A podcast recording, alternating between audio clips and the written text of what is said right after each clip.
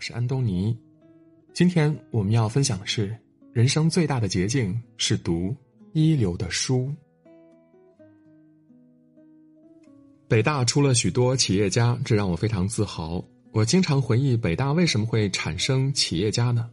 我一直以为清华才可能产生企业家，因为他搞科技。北大是学术的殿堂，是精神自由的三角地。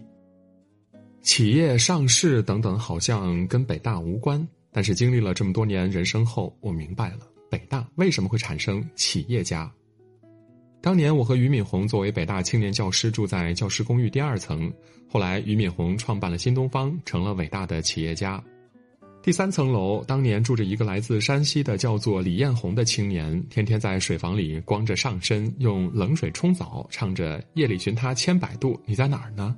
天天念“百度”两个字，于是后来诞生了百度公司。而从知识储备来讲，李彦宏无论如何都不可能做企业。他是学图书馆系古典文学编目专业的。第四层楼住着北大中文系的愤怒诗人黄怒波。这些年来，黄怒波令人刮目相看，成了中坤集团创始人，在冰岛购置土地。更匪夷所思的是，北大中文系的女生楼中，一个长相非常平和的人龚海燕，她充满着激情，创办了世纪佳缘。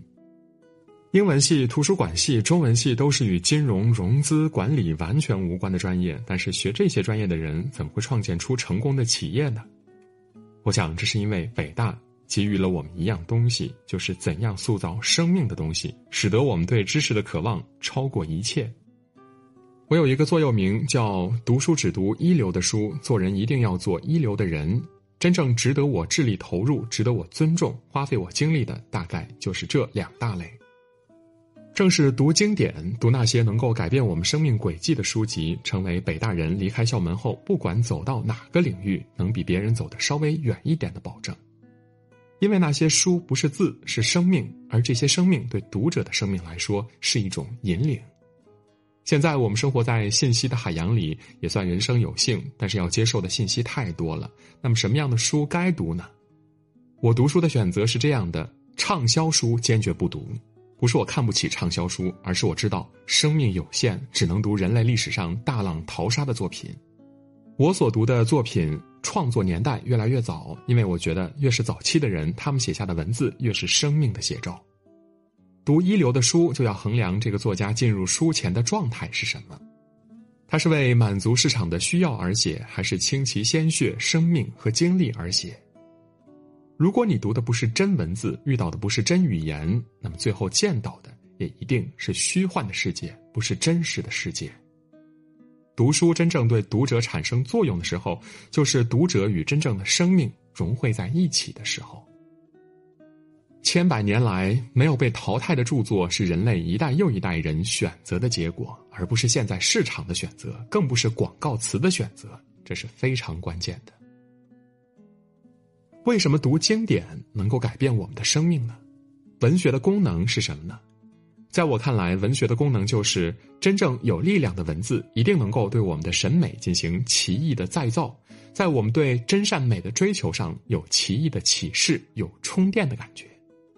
所以，那些人类最高的价值、真的、善的、美的东西，就会融入我们的血液。一旦人的身体里有这三样东西，在现实社会中就不会轻易被世俗的、流行的、暂时的，甚至非常糟糕的价值观扭转。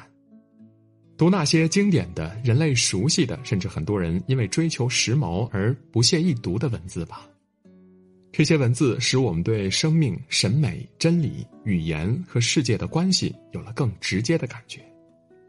我认为，我人生最大的捷径就是用时间和生命阅读和拥抱世上一流的书。首先，是不是要读一读宗教神学？我觉得一定要读神学著作，我们才能理解超越人性的东西，才能获得一种上帝般的眼界。才能达到一种超尘脱俗的境界。我时不时会翻出《大藏经》来，没有目的的读，还有《圣经》《古兰经》及其他宗教神学理论著作。读完神学，我觉得我理解了宇宙的神秘。反观宇宙，我更加清醒的意识到人的渺小，这使我不得不变得谦卑，不要把宗教神学等同于迷信。第二，一定要读哲学。哲学从某种意义上来说呢，是寻找人之为人的存在根由的一种诘问。作为一个人，我们不得不问：我们自己是从哪里来的？我们要到哪里去？第三，不能不读历史。历史对人类到目前为止的所有生活场景进行了最接近真实的描述。人的生命有限，如果想领略人类经历的酸甜苦辣、成功和失败、生命和死亡，就只能去读历史。第四，心理学要读。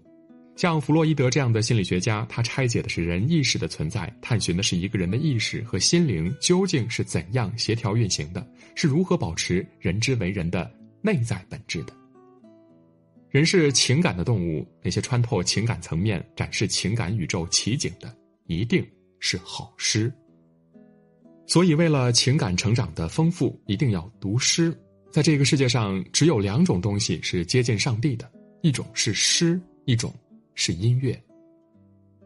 第五，文学不可不读。作家通过语言向人的想象力挑战，这是文学的基本功能。比如村上春树，他的题材和写法奇诡诱人，有人把他视作通俗作家中的摇滚乐手，但我认为他一点都不缺乏深刻性。实际上，他是在试图捕捉现代文明中漂浮的现代人的存在本质和表征。我喜欢的作家有卡尔维诺、君特格拉斯、雷蒙卡佛、博尔赫斯、米兰昆德拉，接下来就算得上村上春树了。第六，科学领域的一流读物也要读。我坚信，在科学思想和人文思想方面存在着某种意义上平行发展的东西。人的日常阅读应该融合以上的种种。要学会做出一盘有利于精神和心灵健康的沙拉，我称这种读书为饮食平衡法读书。这样人的生存才能不偏颇，精神的林木才不会因营养匮乏而枯萎或畸形。当然，这是读书人的读书，专家学者另当别论。从终极目的上说，读书是建造一个完全属于自己心灵世界的过程。人读书越多，越不会被外在的环境所困扰，越不会被寂寞、孤独这样可怖的东西所折服。因为书籍逐渐在人的心灵中建造了一个完全独立于外界的力量的王国，这个王国是被心灵完全拥有的，在这个世界里栖居着令人神往的古今中外丰富而伟大的灵魂。当一个人的心灵完全拥有这样一个王国的时候，他灵魂的承受能力会有多么坚强？因为他完全不需要依靠任何外力来支撑他的生命。我独，故我在。好啦，今天的文章就分享到这里。